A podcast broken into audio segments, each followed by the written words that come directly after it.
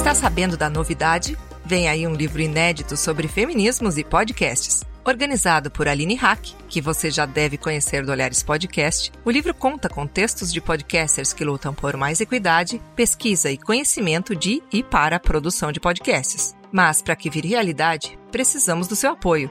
O livro será feito em sistema de financiamento coletivo e sua contribuição pode ter como recompensa o livro impresso ou e-book. Você escolhe. Fácil, né? Acesse o site benfeitoria.com.br barra feminismos e podcasts e ajude esse projeto a se concretizar.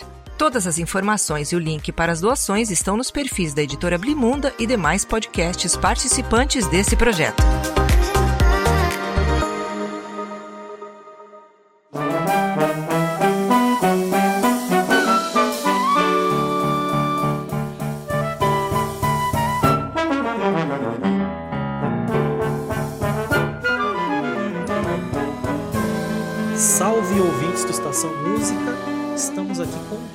Continuando a nossa série de divulgação científica com uma convidada muito especial, a Luciana Rosa, que é doutora em música pela USP e defendeu aí o seu doutorado em 2020, não faz muito tempo, é, cujo título é, são as relações, em, é, é o título né, do, do doutorado Relações entre Escrita e Oralidade na Transmissão e Praxis do Choro no Brasil, orientada aí pela Silvia Berg.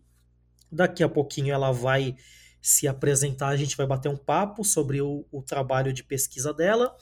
Sempre lembrando que esse é um projeto independente, livre, sem patrocínio, sem apoio, né? Então, se você quiser ajudar, é, temos um, uma chave Pix, podcastestaçãomusica.gmail.com. Também dá para apoiar no Apoia-se barra teoria musical, comprando os meus cursos e também ouvindo na plataforma Orelo, que é a única plataforma de podcast, pelo menos que eu conheço, que monetiza os podcasts num sistema parecido com o do YouTube, tá? Então são três formas de apoiar pelo Pix, pelo Apoia-se ou ouvindo pelo Orelo. Então, sem mais delongas aqui, eu vou chamar a Luciana que vai se apresentar aí, falar um pouquinho da, da trajetória dela, né? A Luciana que toca violoncelo, uma ótima cellista, inclusive. E aí, se apresenta aí, Luciana. Muito obrigado, né, em primeiro lugar, pelo, por, por topar aí e pode se apresentar para a galera. Ah, boa tarde, Silis. Eu que te agradeço esse convite aí. É, parabéns você pela, pelo programa, pelo podcast, pela por essa proposta, né, de fazer divulgação científica e trazer um pouco das nossas pesquisas é, fora desse ambiente acadêmico e, e trazer para os ouvintes. Então, é, isso é sempre muito importante e para mim é um prazer é, esse convite. É, então, eu, bom, ele já me falou, eu sou Luciana Rosa, sou, eu sou violoncelista, sou professora, sou pesquisadora do choro. Atualmente eu eu sou professora substituta na Universidade Federal de Minas Gerais, é, trabalho na área de música e cultura, é, e eu também sou, basicamente, trabalhei bastante como professora de violoncelo aí na, ao longo da minha vida, né? Sou, tenho formação, tenho, sou bacharel e sou é, licenciada pela USP, bacharel em, em violoncelo, tenho licenciatura. Eu fiz mestrado em, em violoncelo na Louisiana State University, nos Estados Unidos. E aí eu sempre tive essa aproximação aí com a música popular. Então, desde 2000, mais ou menos, ou até um pouco antes, eu já tinha alguns colegas que tocavam choro na própria USP, a gente fazia umas rodas, então comecei a, a me interessar mais especificamente pelo choro nessa época também, comecei a, a, tocar e fizemos até concerto na, dentro da própria USP, fizemos algumas coisas com Bar e Pixinguinha lá, com Toninho Casqueira e tal. E aí, mais recentemente, uns 10, 12 anos para cá, eu fiquei me aproximei mais ainda do choro, fiz alguns festivais, alguns cursos e, e quando eu fui fazer o doutorado, eu achei é, legal juntar esses meu, meus interesses, o choro e o ensino, a educação, né? Porque paralelamente esse período todo eu também trabalhei bastante dando aula, né? Principalmente dando aula é, de violoncelo em, é, em projeto social, em escolas, né? Aula particular. Também toquei em, em, em orquestras e tive uma formação erudita, mas eu sempre tive assim uma, digamos, uma queda assim pelo popular, né? Então já há bastante tempo também que eu que eu trabalho nessa área. Pô, muito bom, Luciana. Eu, eu ia te perguntar como surgiu o interesse aí pela, pela sua pesquisa, mas você já, já respondeu, né?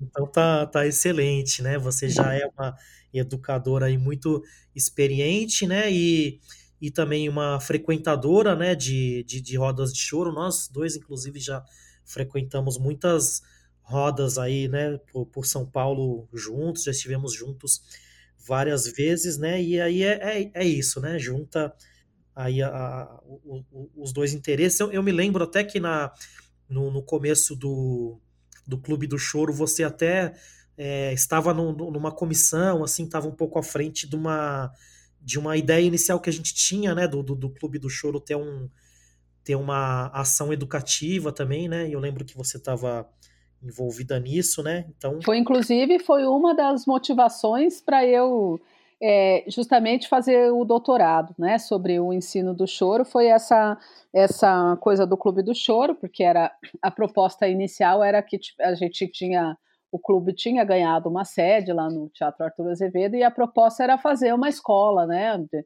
de choro e tal. E aí a gente fez um, um grupo de trabalho é, que ia propor né, alguns uns, uns masterclasses, enfim.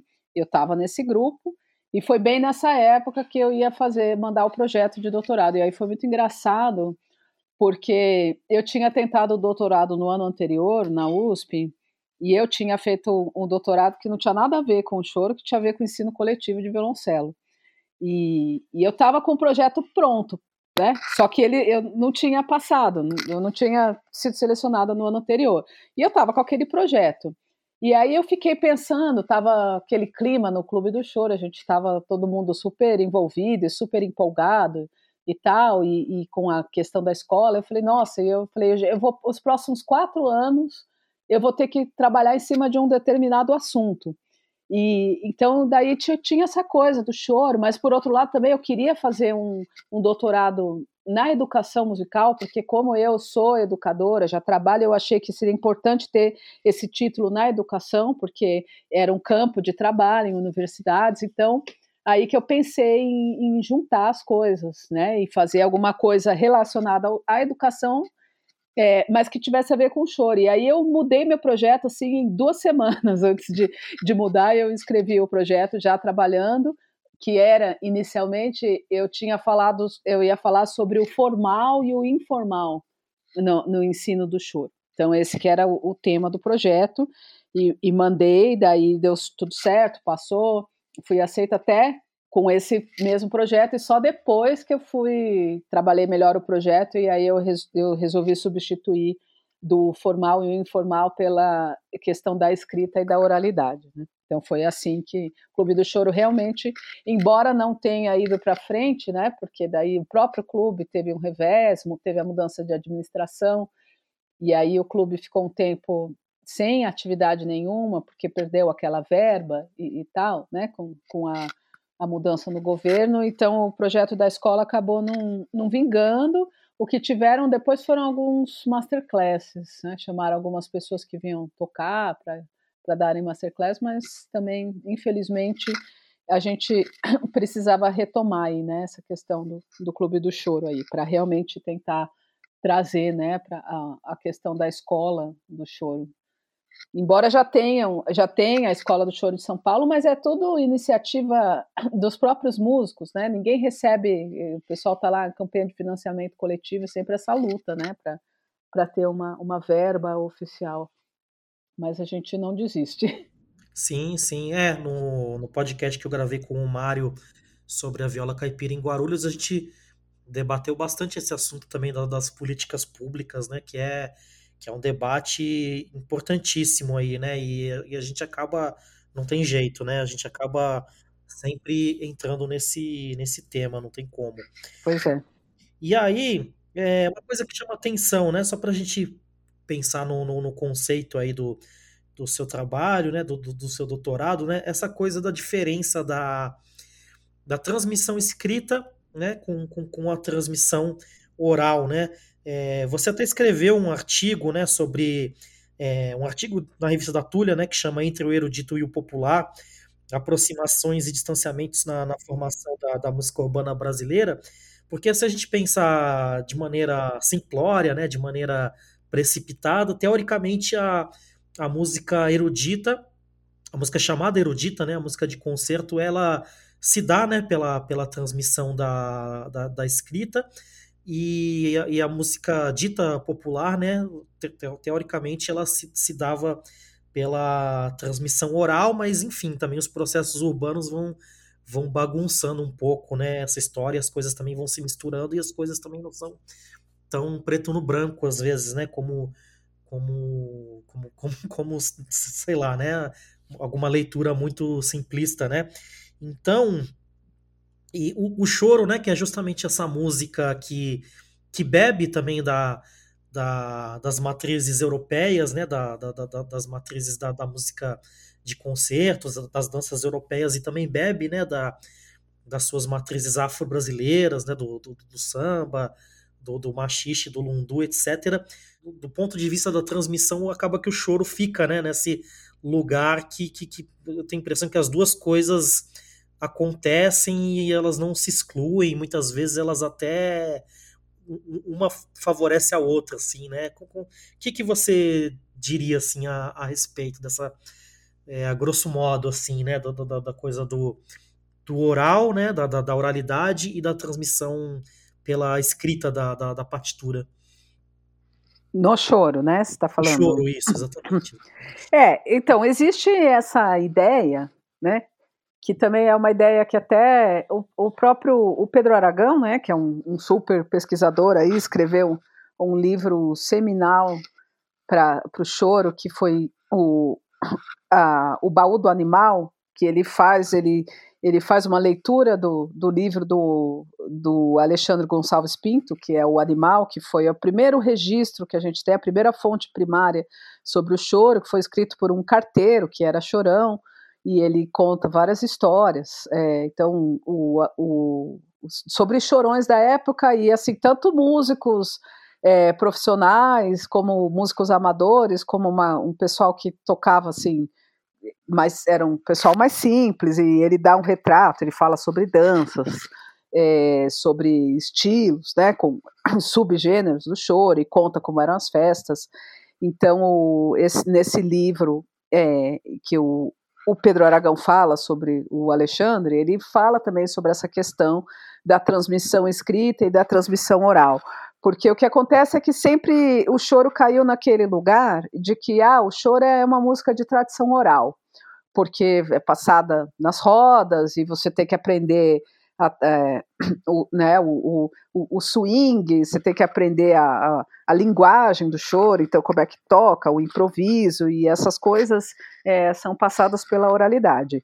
E isso está perfeitamente correto, mas não é a única maneira, né? não é a, a, a maneira, a oralidade não é a única maneira de transmissão do choro, justamente porque como o choro ele tem, ele nasceu da polca, né? Da polca e com as influências, como você falou, né? De, dos ritmos africanos, do jeito brasileiro de tocar. É, as melodias do choro são melodias é, bem longas e bem complexas também em alguns casos. O choro ele costumava ter três partes, né? Como a polca era um estilo de, de três partes, então com três melodias, pelo menos é, 32 é, compassos, né, em, em, cada parte, ou 16 compassos, e aí e isso realmente ficava muito difícil para ficar só por conta da memória na oralidade. Então, o que, que acontece? Os chorões, é, principalmente os, os, solistas, que eram os melodistas e, e, os instrumentistas de sopro, então os flautistas, os clarinetistas, os, os, pistons, daí posteriormente a gente, um pouquinho depois do, do nascimento, a gente tem o bandolim, é, eles escreviam as melodias, e, e, e geralmente era um pessoal que tinha uma formação de música, porque tinha tocava em banda, né? Os chorões é bom também contextualizar que eles vinham dessa é, era uma classe média insurgente ali no, no Rio de Janeiro, onde o choro teve uma expressão grande, e eles trabalhavam, é, muitos deles trabalhavam nas, nas bandas, né, nas bandas civis e nas bandas de corporações. Então, eles normalmente tinham essa formação de teoria musical e, e, e, escreviam, né? Tinham esse hábito de escrever essas, essas melodias, essas partituras, e essas partituras elas circulavam, né? Existia toda uma rede de circulação desses manuscritos, eles emprestavam os cadernos um, uns para os outros, e o próprio Pedro Aragão fala isso é, no livro, baseado no animal, né, que ele, que ele circulava, que o, o, animal fala, ah, fulano tinha o seu caderno, que dá, ele não emprestava de jeito nenhum, se você quisesse tinha que ir lá na casa dele para copiar as melodias, e esses cadernos depois eles foram, eles viraram acervos, né, o Almirante, que era um radialista, ele ele conclamava os seus ouvintes a levar os, os cadernos, quem tivesse cadernos, então os próprios músicos é, foram guardando dos seus familiares e depois isso foi virando acervo, né? Então o próprio Jacó do Bandolim recebeu bastante coisa, então que está no Instituto Jacó do, do Bandolim, e a gente vê que sem esses cadernos muito teria se perdido, né? E, e, e, inclusive todo um trabalho que foi feito pelo Maurício Carrilho e a Ana Paz, é, que chama o Inventário do Choro, eles levantaram mais de 5 mil é, partituras, não sei quantos compositores ali do, do século XIX. Foi todo baseado nesses registros manuscritos, porque isso também circulava pouco em editoras, né? Em editoras circulava uma pequena parte das músicas, mas a grande parte mesmo dessa, dessa rede de, de, de músicos, de chorões, amadores, profissionais, era através desses cadernos, né? Então não dá para a gente falar que o choro é só transmissão oral, porque todas essas melodias elas fazem parte também, elas teriam se perdido se não fosse o registro escrito. Então, eles são super complementares, os, as duas maneiras, né? Não, com certeza. No meu próprio trabalho de, de mestrado, né, sobre o, o Esmeraldino Salles, tem muita música que eu consegui é, resgatar, descobrir assim, porque, por exemplo, Isaías escreveu músicas do, do, do, do Esmeraldino Salles, assim, coisa que, que se ele não tivesse feito ia se perder, porque eram músicas que, que não foram gravadas e tal, né? Então, quando, quando a gente não tem a escrita, né, a gente fica dependendo de ter um, a gravação e, e a indústria cultural, a indústria da gravação, é, ela também, né, tem é, muita coisa ficou de fora, né, dela, né? Não dá para contar 100% de, de que essa história das gravações é a história da, da, da música, né? Porque muita muita coisa fica de, de fora, né, da, da, das gravações. E se a gente pensar também o, os primórdios do choro, né, é, figuras aí como o Anacleto de Medeiros, né, que era chefe de banda, como você bem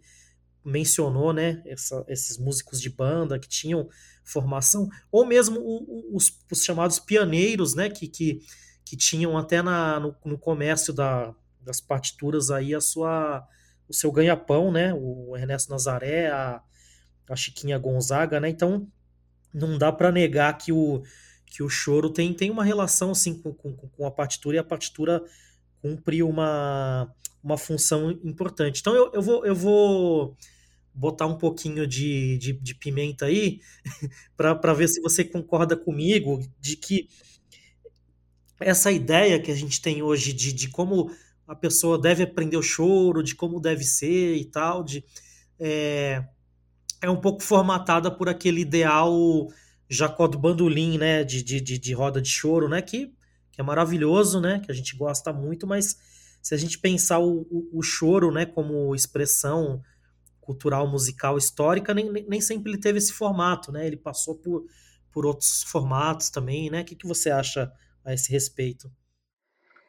É, do, do, de como que você diz essa ideia do Jacó que tinha que você não, não pode usar a partitura, que tem que ser. É, da, gente até hoje se espelhar um pouco numa ideia ideal, assim, de, de roda de choro, de aprendizado do choro, assim, pela por essa concepção do, do Jacó. Em primeiro lugar, se você concorda com isso, né, obviamente. Sim. E aí falar um pouco dessa nossa visão que a gente tem hoje, assim, né. É, eu acho que a roda de choro, ela é um, um com certeza, ela é um, um, local importante, é onde a pessoa que está aprendendo vai ter a, a, oportunidade de realmente de, de trocar, de aprender com as pessoas mais velhas, de aprender por imitação, olhando, que vai ter a chance de, de resolver os, os problemas na hora da performance. Então, com certeza, a roda é o, é o o centro, assim, e, e, essa prática no conjunto, né, no grupo, que, que, seria na roda, é fundamental. Mas eu não acho que é a única maneira de aprender e nem acho é, que, a, que a roda. Eu, eu acho que, assim, na verdade, quando a gente fala da questão do Jacó, tem um pouco de. Talvez um mal entendido aí, é, porque assim, o próprio Jacó do Bandolim, ele aprendeu a, a tocar seu instrumento de ouvido, e ele só foi aprender, só foi ter contato com a música formal muito tempo depois. E aí ele estudou, aprendeu teoria, aprendeu a ler. E aí quando ele foi gravar a suíte é, Retratos, quando ele foi estudar a suíte Retratos que o Radamés Inhatro escreveu para ele, tem inclusive carta dele falando para o Radamés: Nossa, agora eu realmente, antes a gente só ensaiava e agora eu sei o que é estudar, porque eu estou tendo que estudar para tocar sua peça.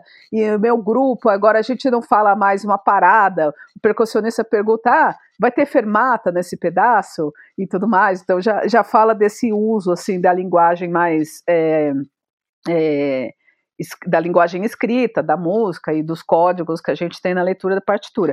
Então, assim, o que o Jacó colocou muitas vezes é que ele não gostava de ver músicos lendo durante na, na roda. O que ele falava é que, que quando a pessoa estava presa à partitura, ela perdia a sua espontaneidade, a capacidade de ouvir na música. Então ele achava que a pessoa tinha que memorizar. Isso não quer dizer que ele fosse contra a partitura, muito pelo contrário. O que ele tinha era uma ideia de que se a pessoa está lendo, ela não está tão livre para tocar ela, e, e para realmente se entregar para o sentimento da música. Que eu acho que é uma coisa que a gente pode contestar sim, mas também é isso é extremamente polêmico. Assim, eu por mim, né? Assim, eu tenho por mim, é, eu tudo que eu quero tocar quando estou estudando para choro, eu quero memorizar, porque eu sinto que se eu memorizo a música, eu realmente me aproprio dela e eu posso estar tá livre na roda para poder olhar para as outras pessoas, se você tem que ficar olhando para uma partitura, você,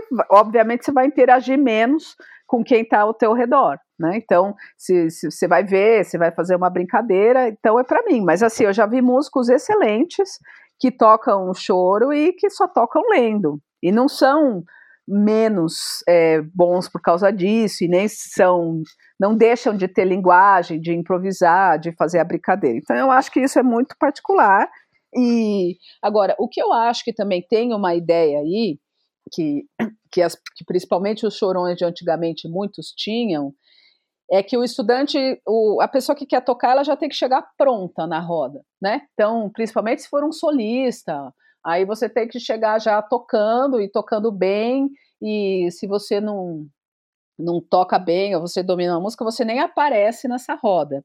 Então a gente já começa aí. Como é que a pessoa vai aprender na roda, né? Quer dizer, ela não vai aprender na roda, ela tem que aprender, ela tem que estudar antes, ela tem que ter um domínio daquele instrumento para poder chegar na roda e tocar.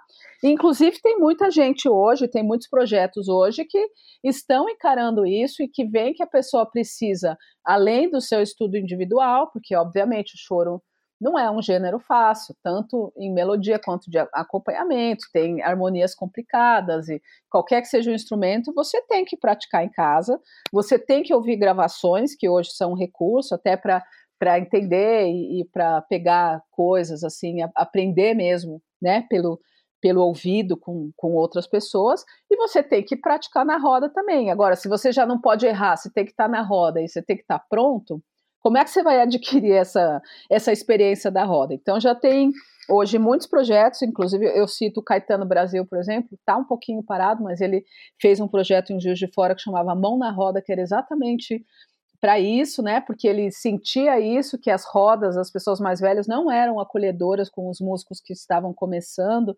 Não só um músico iniciante, mas um músico, por exemplo, que é de outro de outra vertente, que é um, um músico de jazz ou um músico erudito que, que começa a migrar no choro e ele começou a fazer uma roda que sim, você pode levar a sua partitura, você pode ler, a gente pode ensaiar, pode tocar várias vezes e, e não tem problema nenhum, né? Então, são, ideias aí, concepções diferentes, né? E agora, quanto a usar ou não usar, eu acho que é muito particular. Assim, eu, para mim, eu prefiro estar com a coisa memorizada, mas eu sei que tem gente que, que não memoriza bem. E eu não acho que a pessoa não vá tocar bem por causa disso. Sim, sim. Não, eu sou desses aí que tem a memória de passarinho. Eu escrevo tudo que eu vou que eu vou tocar, porque é difícil guardar muita coisa, né? A gente toca muita coisa, né? Faz outros trabalhos e tal, né? Eu prefiro sempre ir preparadinho com, com as coisas escritas, mas é como você falou, né? Cada pessoa é diferente, né?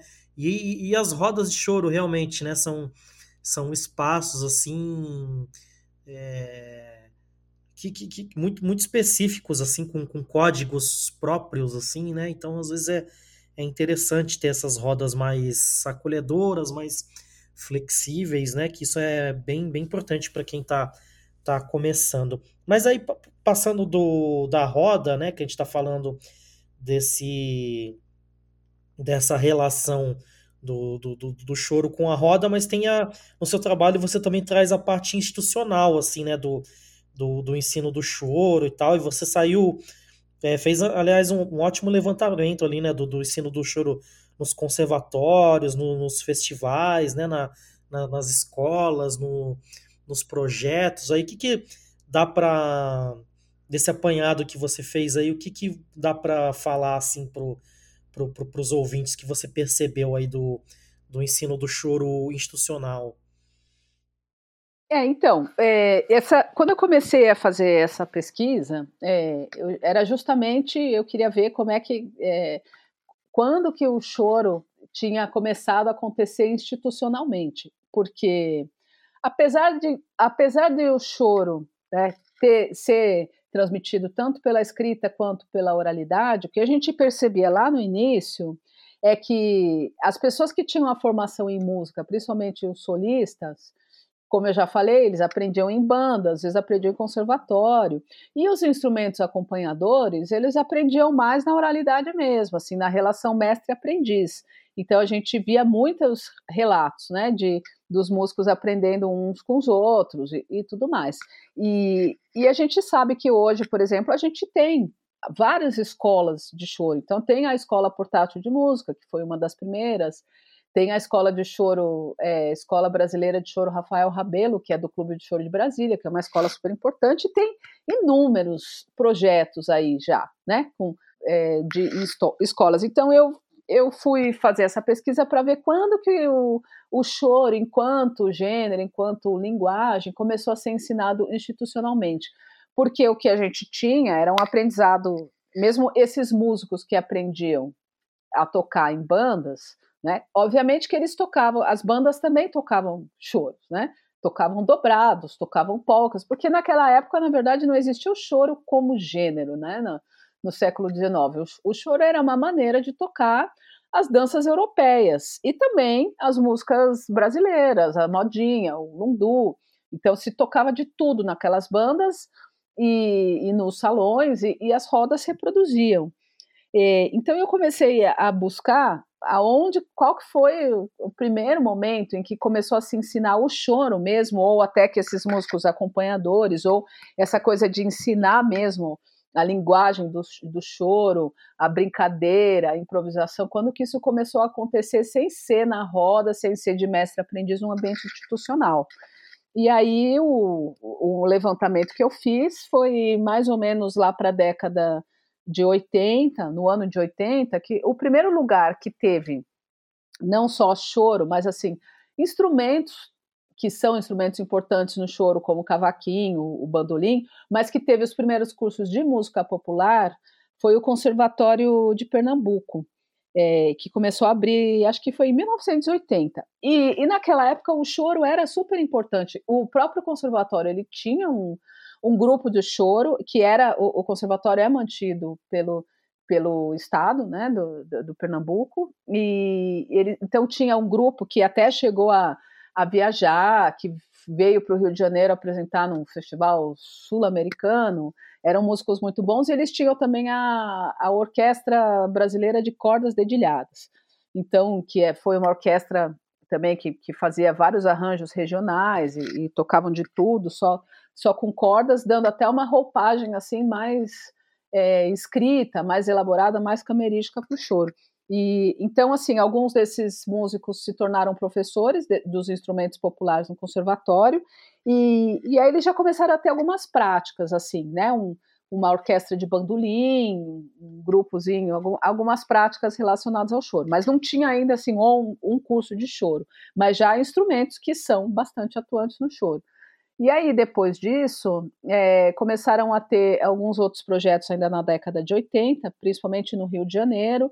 Começaram a ter umas oficinas na Rio Arte, que daí eu acho que é um primeiro um marco assim de realmente oficinas de choro que foram feitas em parceria com a Rio Arte, que era uma empresa da, da, da cultura do, do, próprio Rio de Janeiro, com alguns músicos, o Henrique Cases, o Luiz Otávio Braga, eles faziam essas oficinas lá no, no, na Unirio, e aí foi a primeira vez que eles começaram realmente a elaborar apostilas materiais assim para explicar o choro, não só o funcionamento de um instrumento, mas os, as principais levadas, os principais é, jeitos de tocar, enfim, ensinando própria, as próprias questões da linguagem do choro, né, e não só dentro de um instrumento, mas fazendo práticas em conjunto. Então foi por aí, né, em 84, 85, teve festival em Ouro Preto também, e aí começaram a ter também vários festivais, assim, os próprios festivais de música que eram de música erudita, então, Festival de Curitiba, Festival de Londrina, é, foram Itajaí também teve, foram lugares que começaram a ter cursos né, de choro, prática de choro, instrumentos de choro. Aí teve um marco também em 1990, que foi a criação do Conservatório Musical, o Conservatório Popular é, de música popular brasileira, Conservatório de MPB em Curitiba, e aí também começou a se ter alguns cursos de choro, prática de choro e tudo mais. Então foi aí entre 80 e 90 né, que, que começou a se levantar, até a criação das escolas especializadas, que foi essas duas que eu falei, Brasília e a Escola Portátil de Música na década de 2000. E de lá para cá a coisa só cresceu. É, e são escolas, são justamente assim, são projetos, são escolas que estão unindo essas duas é, práticas, né, escrita e oralidade, porque as pessoas têm toda uma formação técnica, teórica de música que é importante, de leitura, e aqui assim eu considero importante é, que eu considero escrita qualquer tipo de código que você tem que está escrito. Então eu vejo, por exemplo, que a leitura de cifra é uma codificação, porque tem muito músico acompanhante que que lê cifra e não sabe ler uma partitura, mas assim, é, é, essa própria leitura da cifra já é uma coisa que você precisa entender, entender qual é o, a montagem de um acorde e, e, tudo mais. Então você passa ali por um processo de racionalização. E essas escolas, todas elas trabalham dessas maneiras. Você tem um ensino, você tem um momento ali que você que o aluno vai aprender os códigos, vai aprender a teoria, vai aprender as montagens e vai ter os momentos de prática que ele vai tocar em grupo, com rodas que são apropriadas para cada nível. Então, você tem rodas didáticas que você vai começar a tocar em grupo, vai assistir, obviamente, porque tudo isso faz parte da aprendizagem, né? A imitação, você vê as pessoas tocando, e a audição de gravações também, que é super importante, né? De registro, registro audiovisual hoje também, para você é, ir pegando e ouvindo com, com as pessoas que já se foram, né? Pô, muito bom. Bom, em primeiro lugar, eu, eu achei muito legal, assim, você trazer esse referencial do, de, de, Pernambuco, assim, porque a gente aqui no Sudeste, né, tem essa, essa mania, assim, né, de, de ficar olhando tudo, tudo com um olhar aqui, né, como se as coisas estivessem sempre aqui, sempre nascido aqui, né? E, pô, muito massa, assim, você trazer essa, essa destacar isso no seu trabalho, né? Desse pioneirismo deles e tal. Porque, porque é isso, né? O choro, como, como eu já vi você falando também, é, o choro é praticamente uma música nacional, no sentido de que ele se espalhou mesmo, né? Pelo, pelo rádio, né? E, e aconteceu choro no, no, no, no, Brasil inteiro, assim, né? Então é, é, é, muito interessante, né? A gente observar esse fenômeno, né? Do, do, do, do choro acontecendo no Brasil inteiro.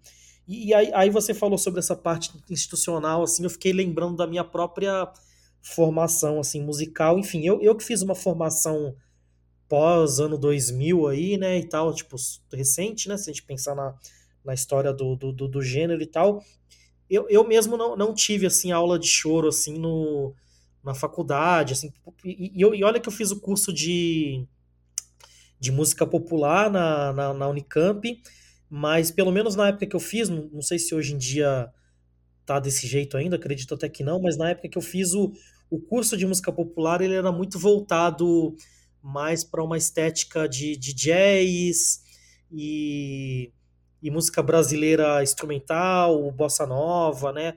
A, a, chamada MPB, né? Então a, a, gente acabava estudando mais nesse sentido, né? E, e, o choro era uma galera assim específica que, que gostava, que tocava junto, né? Mas a gente não, não, não, não tinha assim, né? Na, na, nas disciplinas é, alguma disciplina assim que que estudasse sistematicamente o choro mesmo, né? Eu acredito que isso é, é muito mais recente. E, e quando eu estudei no Conservatório de Tatuí também, lá tem, né, até hoje o, o núcleo de, de choro, né? Só que também, como, como meu instrumento é o piano, né? Eu estudava lá o curso de MPB Jazz, né?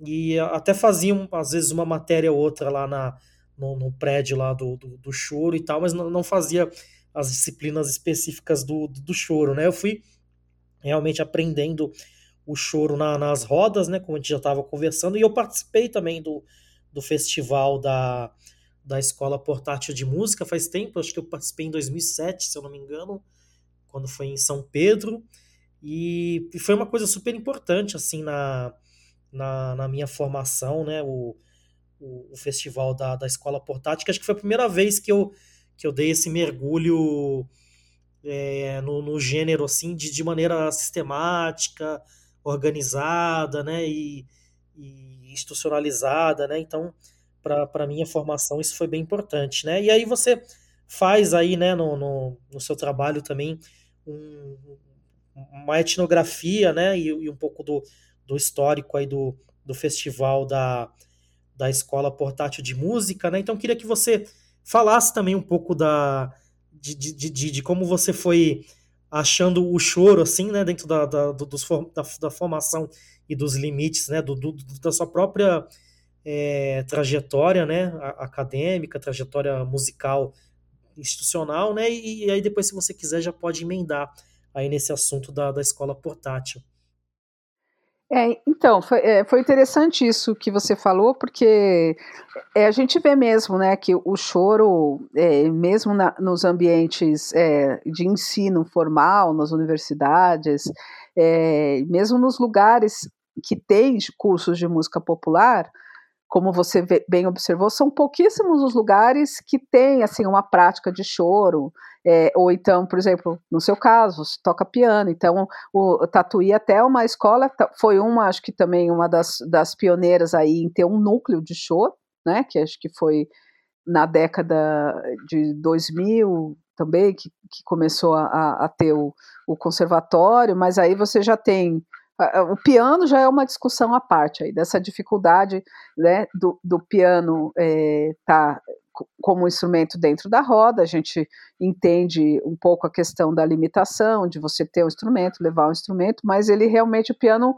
perdeu um pouco né, da, da, do, da participação do papel dele na roda, que era super comum né, no, no, lá no início do século XIX, e hoje a gente vê que tem essa dificuldade até de ter instrumentistas assim e, e, cursos e como você falou de pensar, por exemplo, num, né, na participação de piano num curso de choro, mas a gente vê muitas universidades ainda que têm cursos de música popular, mas realmente parece que ainda tem esse cânone, né, do, do jazz e da música instrumental do, do MPB, da bossa nova, é, e tem poucas universidades que, que realmente trazem no choro uma prática de conjunto ou instrumentos, né, é, e eu acho que na formação, tanto pela minha formação eu vejo, mas assim, e foi também por, um pouco por experiência própria que eu acabei é, indo falar, fazendo uma etnografia dos festivais, né? Porque eu, os festivais de choro eram a minha, foram a minha opção de, de estudo, de pesquisa de campo, porque eu vejo justamente os festivais principalmente os festivais que foram oferecidos pela Escola Portátil, que já tem uma regularidade, já tem bastante tempo, praticamente desde que a escola surgiu lá nos anos 2000, que eles fazem oficinas, né, fizeram oficinas no Rio de Janeiro e em outros lugares, é, que eles vêm fazendo regularmente. Eu acho que o festival é uma maneira de, de democratização e é uma maneira de acesso, porque você vai em, em vários lugares ou você faz como você falou, né? Você fez lá em, São Pedro, você tem uma semana concentrada, uma época de férias que as pessoas vão lá e vão ter contato e vão aprender, e às vezes é a única chance que essa pessoa vai ter, né? De realmente ter um, uma oficina, fazer uma aula. E eu mesma, né? Eu comecei a primeira vez que eu fiz uma oficina. É, foi em Curitiba, foi em 1999. Eu tinha ido para fazer o curso de, de erudito, a oficina erudita. Então eu fiquei lá e depois da erudita era oferecida a oficina de popular. Eu não tinha nem me inscrito, eu fiz como ouvinte. Mas aí eu acabei indo para a prática de choro e conheci várias pessoas, conheci o Maurício Carrilho, o Joel Nascimento, é, o Proveta, o Tônio Casqueira já conhecia, mas uh, tive a oportunidade de tocar com ele lá e aquilo foi super importante assim para mim a formação e para todas as outras pessoas e, e, e, que a gente vê como muda né? Até o próprio Maurício eu fiz uma entrevistei o Maurício inclusive vai sair viu Cílios, eu fiz eu vou publicar no, no, na revista Musimídia, Música e Mídia, da, da Heloísa Valente, eu vou publicar essa entrevista que eu fiz com o Maurício Carrilho durante a minha pesquisa de doutorado, durante a etnografia, e ele falando de quando ele começou a dar aula e da importância que ele via nos festivais, porque ele participou muito. Além dos festivais da Escola de Choro, anteriormente a isso, né, é, já em Curitiba, Londrina, Itajaí, eles já davam esses cursos de choro e ele falava, né, que pô, você ia lá, mesmo que o cara não aprendesse na hora, o cara, a menina, não aprendesse na hora é, tudo aquilo que você estava falando, mas já dava uma luz para ele estudar uma orientação e no ano seguinte você via que aquilo fez diferença, que a pessoa aprendeu, que a pessoa evoluiu, então, é porque as pessoas vão voltando. Então eu acho que o que o festival, assim, os festivais foram muito importantes, tanto os que ocorreram em outros festivais, né, de música erudita, que foram abrindo, né, em determinado momento, foram trazendo essas práticas populares, como os próprios festivais que que foram ofertados pela escola portátil, depois teve outros também, teve festival Choro Jazz de, de Jericoacoara, que também tinha oficinas, enfim, tem, tem vários projetos aí. É, e aí eu fiz essa etnografia, já pegando alguns festivais, começou na Semana Seu Geraldo, que foi um festival que teve durante seis ou sete anos na cidade de Leme, é, no estado de São Paulo, né, teve uma continuidade, depois, por motivos políticos também, aí sempre a questão da política, o festival foi descontinuado, aí a escola, a, a escola portátil e a Casa do Choro ofereceram o festival lá na sede deles, que também foi muito legal, porque foi no Rio de Janeiro, fizeram três anos seguidos, mesmo na pandemia, eles fizeram ano passado, fizeram online, o festival todo online, eles estão inclusive oferecendo cursos online, agora que também é bem democratizador e, e, eu acho que foi super importante, assim, né? Eu entrevistei muitas pessoas, além dos professores, entrevistei muitos alunos e eles falaram, né? Inclusive gente assim que tinha uma ideia de choro ou que aprendia determinadas coisas e que aí não sabia nada da história do choro, não conhecia vários compositores, não sabia tocar por exemplo, fazer uma levada de polca, fazer uma levada de tango, uma levada de machixe, um choro sambado, um, um é, assim, fazer é, sutilezas, assim, particularidades de choro e foram aprender, e foram aprender sobre a história do choro, sobre a cultura, e tocar, e daí ir nas rodas, né, ir nas rodas no, no Rio de Janeiro, por exemplo, ou tocar com seus mestres, ver seus mestres, tudo isso, assim, é, é muito enriquecedor para a pessoa que está estudando choro, né, então foi bem bacana, assim, ter, ter tido essa oportunidade de ver mais de perto com esse olhar, olhar que saiu de um olhar de uma estudante, que eu fui em várias vezes, mas para um olhar de alguém que está refletindo sobre isso também e vendo de uma maneira mais abrangente. Pô, muito legal. Eu, quando fui para o festival da, da escola portátil, assim, para mim, fiquei maravilhado, assim, com, com algumas coisas, assim. É... Eu lembro que eu dividi quarto com o francês, assim, que o cara era muito gente fina, e, e eu lembro que teve uma, uma hora que a gente estava almoçando lá no, no refeitório, e eu, e eu até chamei atenção, assim, que a gente estava na mesa, tinha eu, um francês, que infelizmente não vou lembrar o nome dele, aí tinha um sul-africano, e eu acho que tinha uma, uma menina do, do Japão, se eu não me engano. Eu falei assim, olha que interessante, a gente está em quatro pessoas aqui nessa mesa e tem uma pessoa de cada continente, né? Tem, tem eu da, da, da América, né? Tem um francês, né? Da, da Europa, tem um africano e tem uma, uma asiática, né? E, e, e, tinha muito estrangeiro, pelo menos o ano que, que eu fui. Mas era legal como foi em São Pedro, tinha um, uma galera também que era de, de São Pedro. Então, por exemplo, no, no, meu curso de piano com o Cristóvão Bastos, foram duas senhorinhas assim de São Pedro que elas tocavam acordeon, assim, sabe? Então, é, foi, foi muito legal, assim, né? De, de, de, de, ter essa variedade de público, tanto pessoas mais velhas, né? Tudo bem que a, que a maioria da, da galera era uma galera jovem, porque festival é um negócio meio, meio jovem mesmo, né? Tem que estar com disposição para viajar, né? Para ficar é, dividindo quarto e tal, né? Mas eu, eu achei muito legal, assim, que teve essa.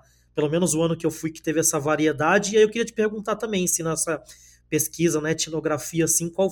Se você percebeu algum perfil específico, ou, ou se, se, se, essa impressão minha mesmo, que se o público é bem, bem variado, o que, que você percebeu nesse sentido?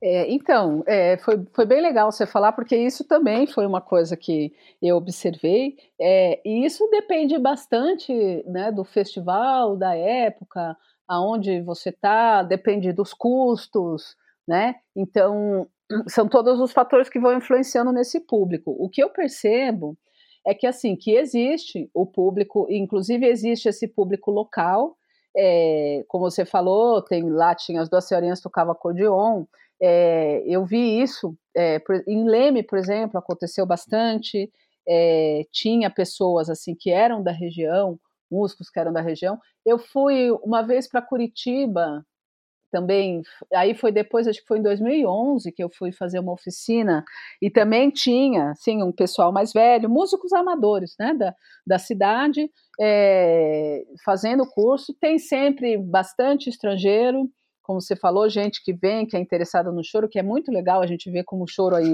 se expandiu, né, para os quatro continentes, como você está falando, é, obviamente que a gente tem uma quantidade maior de jovens, porque pessoas que estão indo, que às vezes até tem uma disponibilidade de tempo, né? De, de ficar uma, uma semana, enfim, de, é, de, de, é, de, compartilhar um quarto.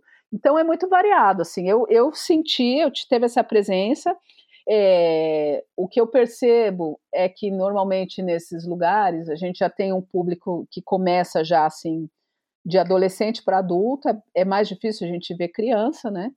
até porque não, né, é, não tem ainda, eu acho que assim uma prática muito muito estabelecida assim para crianças, né, nos choros. Tem a oficina lá, a escola portátil tem um ou outro curso, mas eles têm é, nos festivais não tem assim uma prática só para criança, eu nem sei se tem essa procura, né? É, então a gente vê bastante estrangeiro, as idades são variadas, tem gente jovem, mas também já tem gente mais amadurecida é, que vem, né, para fazer. Então eu, eu diria que tem aí um público de 20 a 70 anos, tem de tudo. Agora depende muito, né, de classe socioeconômica, depende muito do festival.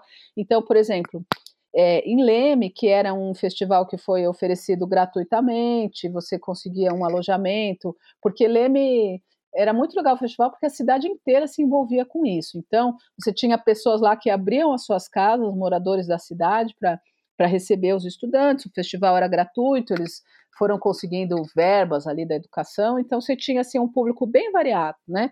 É, socioeconômico e faixa etária.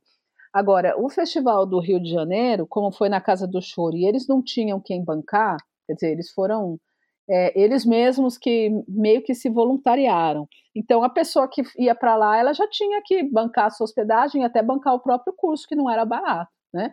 É, então, aí a gente já, já viu um público assim, já foi muito mais estrangeiro, já foi um festival menor também, e aí realmente assim só pessoas que podiam pagar que frequentavam.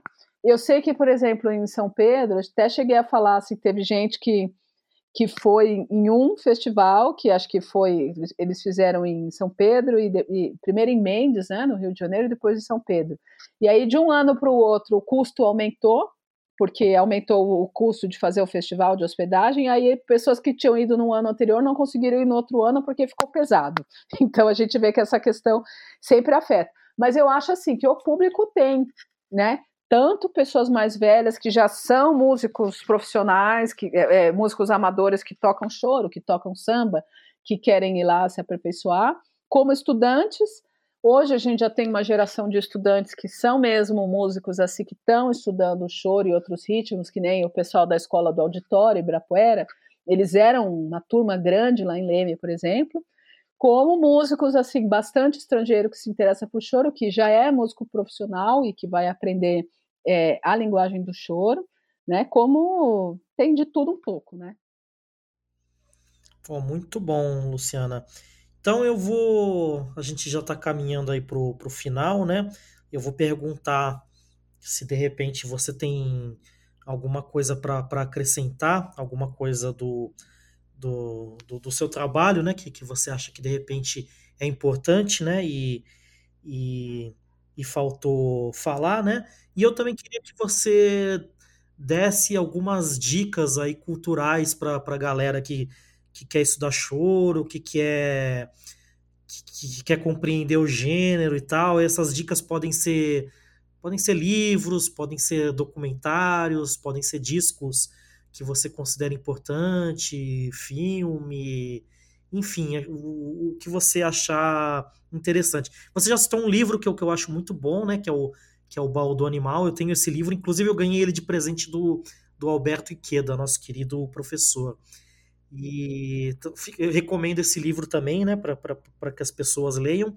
E eu vou recomendar também o projeto Choro da Casa, que é um pessoal de Ribeirão Preto, super amigos meus aí, e um pessoal muito legal, assim, que desenvolve um trabalho local ali de, em Ribeirão e realiza festival também e, e faz uma roda de choro bem inclusiva e eles têm bastante material na internet, assim, YouTube, redes sociais, eu acho que vale dar uma dar uma olhada, tá? Então, suas considerações finais aí, o que você acha que de repente faltou falar, que, que, que é importante, e, e dar essas dicas aí culturais para quem quer conhecer melhor o choro. Beleza. É, bom, só, eu acho que só o que eu queria acrescentar é que, eu não sei se é de conhecimento de todo mundo, é, e, e, mas assim, o, o choro ele está concluindo agora em 2022 o processo de instrução técnica para o registro do choro como patrimônio cultural do Brasil, que está sendo realizado junto ao IFAM. É, esse processo começou em 2020 e eu fiz parte da equipe de pesquisadores, né? E foi uma experiência muito interessante. Eu trabalhei especificamente no levantamento de dados da região sudeste e mais especificamente do estado de São Paulo. Então a gente foi recolhendo documentos para fazer os acervos, acervos de, de choro da cidade do estado de São Paulo, instituições de ensino é, rodas e outros locais de, de, performance e clubes de choros e associações. Inclusive, você próprio, né, o Cílios participou aí, foi super generoso porque colaborou amplamente, tanto com nos, no, nesse levantamento de dados, que vai compor uma base de dados, né, com, com essas, eh, com esses dados aí é, dessas quatro frentes que eu falei, né, acervos, clubes, é, rodas e, e, ensino em todo o Brasil e, e você é, ajudou a fazer, a, a, falar sobre o acervo do Esmeraldino Salles, daí sobre o coletivo também, Roda Gigante, e aí também teve o, é, a sua própria, o, o, seu própria apresentação no seminário, porque nós fizemos também é, alguns seminários sobre memória, sobre coletivos de choro, e isso já é uma dica, né? Porque eu acho que a gente acaba conhecendo bastante aí sobre o choro e sobre a diversidade, tanto é, de pesquisa, uma coisa mais acadêmica, é, com pessoas que fizeram estudos do choro, como é, grupos e coletivos assim de todo o Brasil. Isso está no site do Centro Nacional de Folclore e Cultura Popular no, no YouTube, é CNFCP, vocês vão achar lá playlists né, do, desses seminários do choro e também com instrumentistas de choro. Então a gente pegou também instrumentistas do Brasil inteiro, de, de violão, de bandolim, de cavaquinho, de sopros, teclas, né, flauta, saxofone, metais, é, acordeon, piano, percussão, e buscando sempre uma diversidade de faixa etária e de local, então gente do Brasil inteiro, inclusive da região norte, que dá para ter realmente uma ideia, né, de como o choro está presente no território inteiro e como tem gente fazendo coisas legais. Então eu acho que que também é, é legal dar uma olhada nesses seminários e ficar atento aí porque o o processo está concluindo e vai sair ainda um dossiê e vai sair também um documentário, né, um documentário sobre o choro e, e tudo mais. Agora tem muitos outros documentários na internet que são bem interessantes, então eu acho que colocando lá no YouTube tem é, muitos trabalhos legais, tem inclusive um documentário sobre a escola portátil que foi todo feito virtualmente. Tem um documentário é, da Lúcia Campos e do Marcelo Tiaretti, que foi feito, eu não, não me lembro o nome agora, mas ele está é sobre o choro em Minas. É, eu acho que se colocar no, no YouTube documentário Choro, vai aparecer é, bastante coisa legal. Tem uns documentários mais antigos, tem documentários sobre o machixe, sobre também o choro. Acho que é legal a gente pegar também sempre os, os gêneros correlatos, é, né? O, o machixe, a polca, o samba, o choro sambado tem documentário sobre Ernesto Nazaré, é, tem, tem bastante coisa assim, é, bem interessante né, para ver, e, e, gravações, acho que, que aí o, né, os, os, grandes mestres que a gente teve, acho que ouvi muito Pixinguinha, ouvi os discos do Jacó com o, o, Época de Ouro, os discos do Altamiro Carrilho, do Dino Sete Cordas, Rafael Rabelo, e ouvi a produção contemporânea também, né, a própria produção da escola portátil. Hoje tem muita coisa saindo aí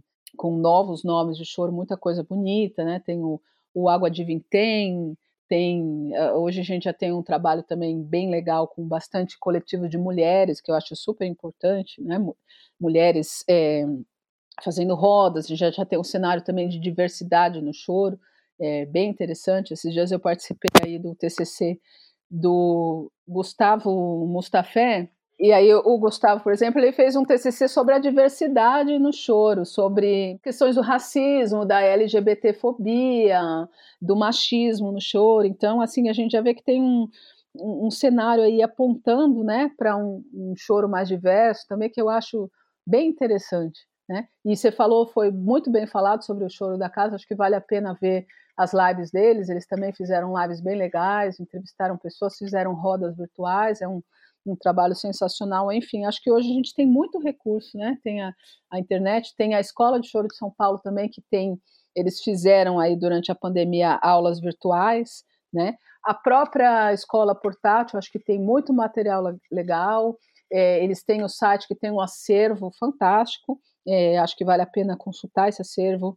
Tem acervo de partituras, eles também têm a plataforma lá, eles dão cursos digitais, ele tem coisas gravadas. Se você assinar a plataforma, você tem acesso a um super conteúdo e eles são muito bons assim com essa parte toda de história e, e de prática. Então você acha um monte de aula, tem aulas do Paulo Aragão, do Pedro Aragão, falando sobre é, fazendo análise de partitura. Acho bem bem legal ver esse material. E tem os sites, né? Que é, de, tem o site do Instituto Moreira Salles, que é sensacional, que tem o site do Pixinguinha, tem os acervos de do, de vários compositores, tem do Ernesto Nazaré também, tem site da Chiquinha Gonzaga e tem a discografia brasileira que eu acho essencial que todo mundo ouça e, e mergulhe na discografia, porque você vai ter milhares e milhares de gravações de 78 rotações, desde os primórdios do choro até 1950, tem muita coisa lá, e você pode fazer pesquisa por gênero, por compositor, e, e então, assim, acho que ouvir é uma ótima maneira de aprender. E sempre que possível, para quem quer aprender, ficar de olho aí nesses festivais de choro, que eu acho que é uma ótima oportunidade, e consultar assim que sair o banco de dados do, do processo do choro no IFAM, consultar, porque aí pelo banco de dados você consegue ver na sua região quais são as iniciativas que tem de clube, de roda, de acervo, de escola, né? Então logo logo isso aí também vai estar disponível, vai dar uma ajuda aí para quem quiser conhecer mais. Pô, muito bom. Depois eu vou fazer um trabalho aí cuidadoso de colocar o link, né, de, de, de, de várias dessas dicas aí que a, que a Luciana deu na, na descrição do, do podcast. Durante a fala dela, eu acabei me lembrando também de uma dica que eu queria dar. Ela falou de, de questões de, de minorias e tal, né? Dessas debates, né? Então eu queria também indicar o trabalho, né? Do, do Hércules Gomes, porque ele fez uma releitura assim maravilhosa assim sobre o trabalho de duas compositoras, né? Que é a Chiquinha Gonzaga e ele também fez um álbum em cima, em cima da obra da Tia Amélia, né? Então o Hércules aí é um, é um grande artista, um grande músico. Meu amigo, gosto muito dele, estudei com ele na Unicamp e tal, mas ele, mesmo que não fosse, né? O cara é monstruoso, né?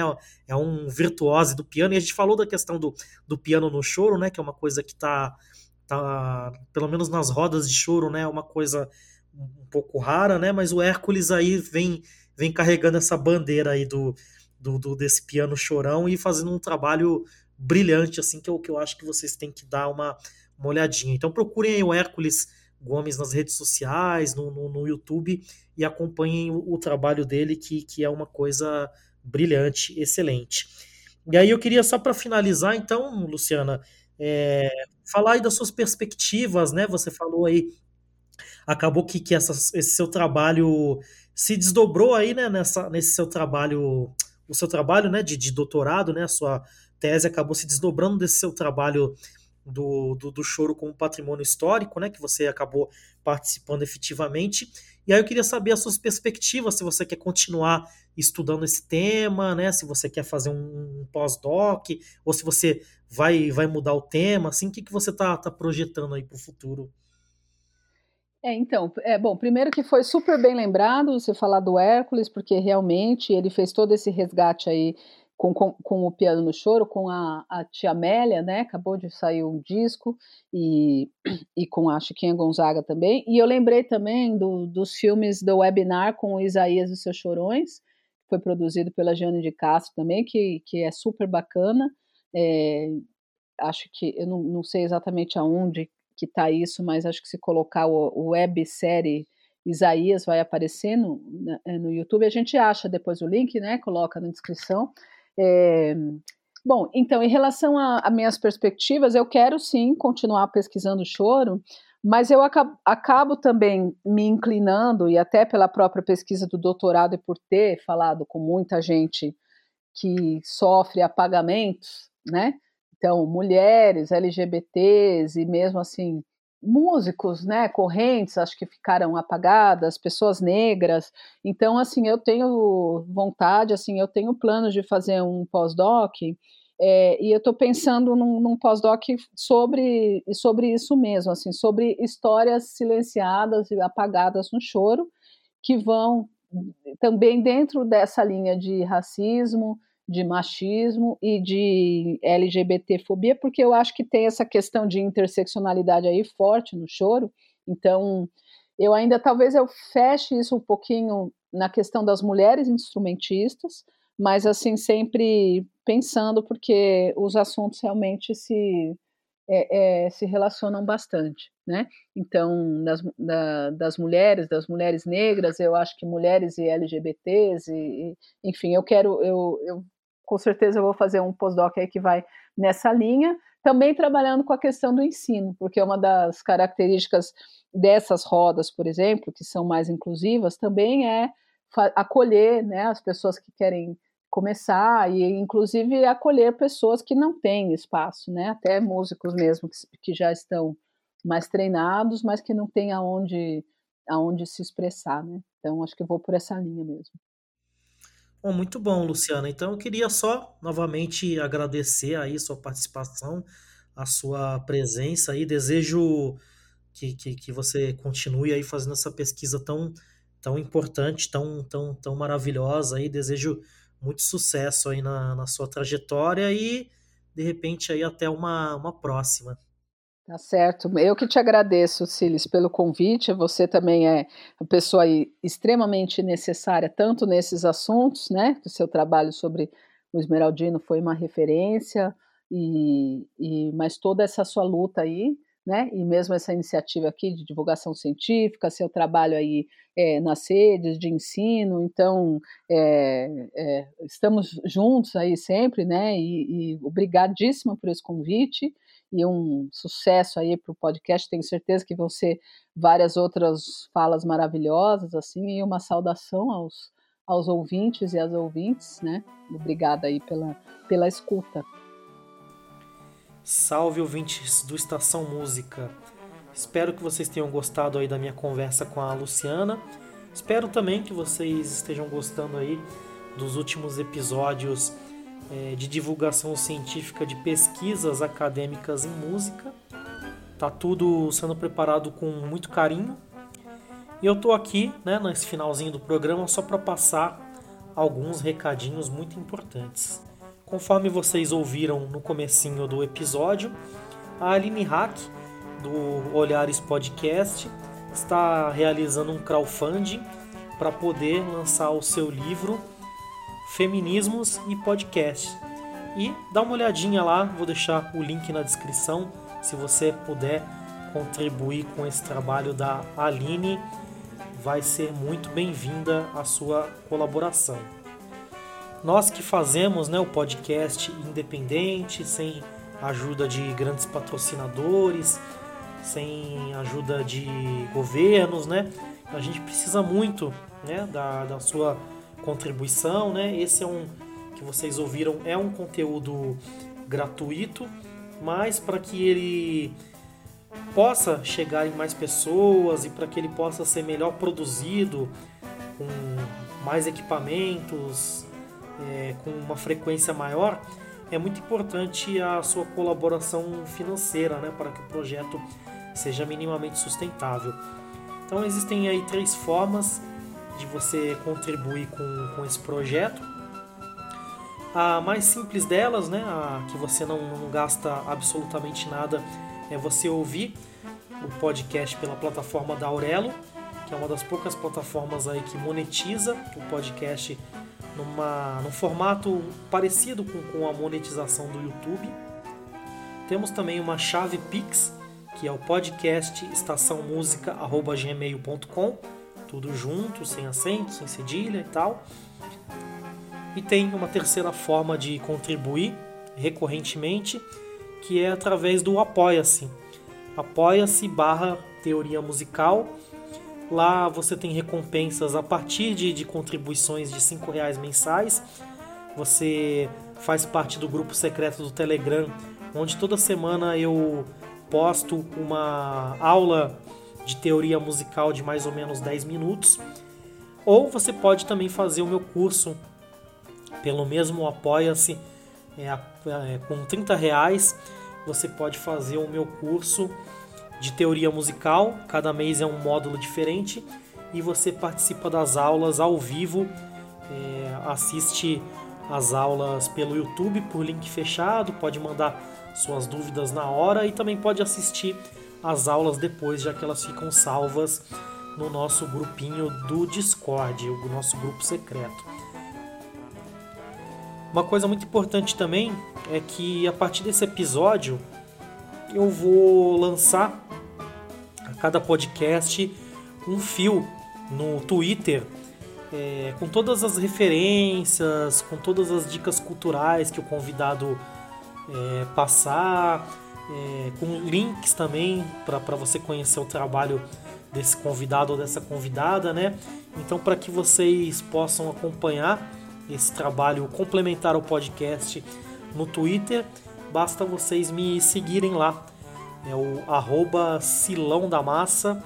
É, a arroba vai estar tá na descrição do podcast também. E é isso, muito obrigado pela atenção de vocês. Siga em frente, olhe para o lado.